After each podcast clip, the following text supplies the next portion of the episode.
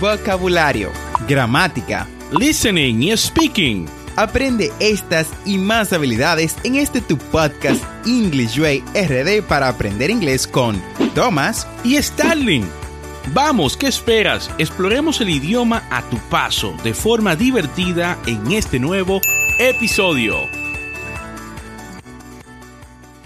Hi Thomas, how are you doing today? I am doing well. Thanks for asking, Starling. How about yourself?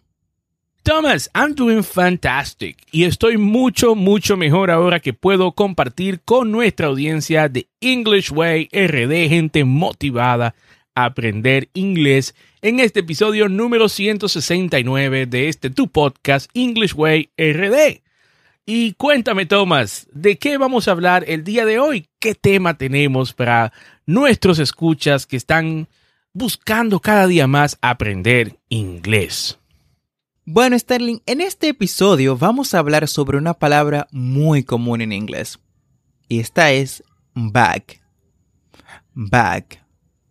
Que puede significar muchas cosas dependiendo del contexto. Pero bueno, ¿sabías que esta palabra tiene muchos usos diferentes? Así es, desde hacer una copia de seguridad de tu computador hasta apoyar a un amigo, back es la palabra que necesitas. Iniciemos nuestro podcast del día de hoy con backup. Backup, que significa respaldar o hacer una copia de seguridad.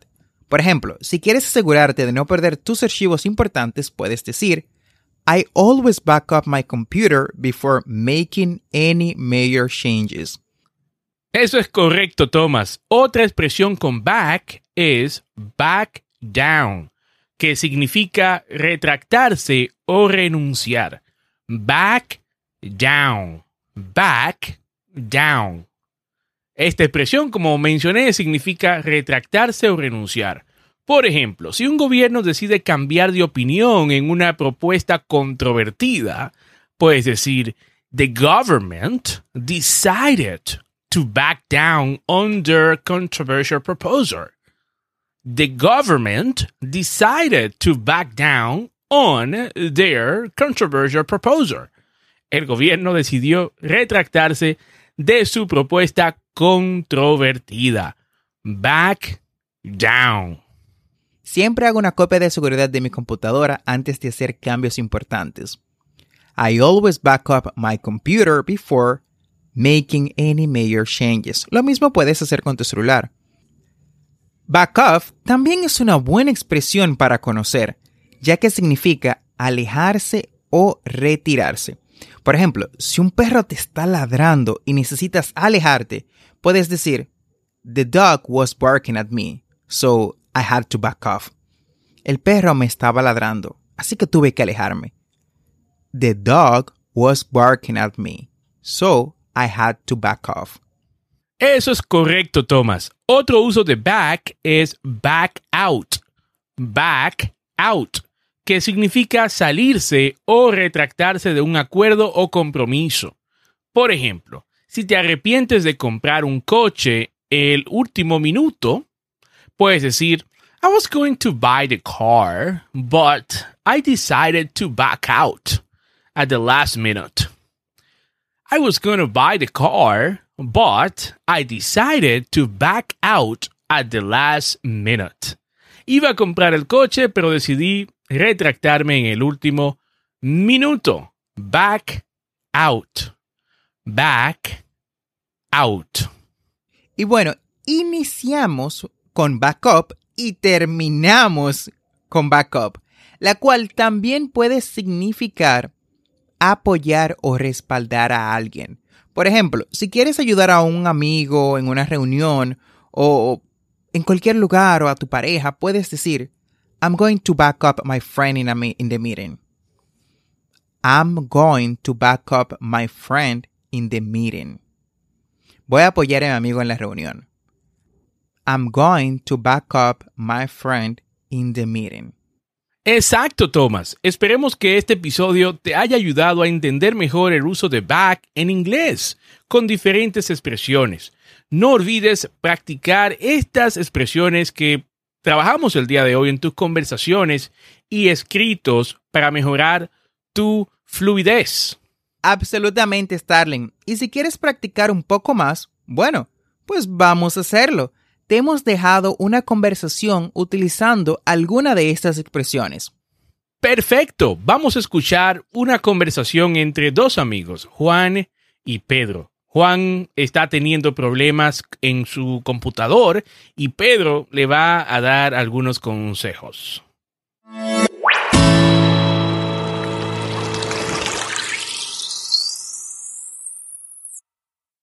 Hi, Pedro. How are you? Hi Juan, I'm good. How about you? Not so good. I'm having trouble with my computer and I don't know what to do. What kind of trouble? Well, it keeps shutting down on its own and I lost some important files. That sounds bad. Have you made a backup of your files? No, I haven't. Well, then I recommend you make a backup of your files as soon as possible. You should always back up your computer before making any major changes. Thanks.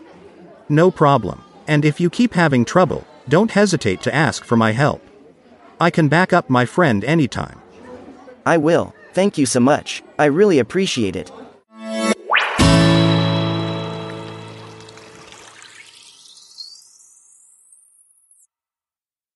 Como puedes ver en esta conversación, Juan y Pedro utilizaron varias de las expresiones que mencionamos en este episodio.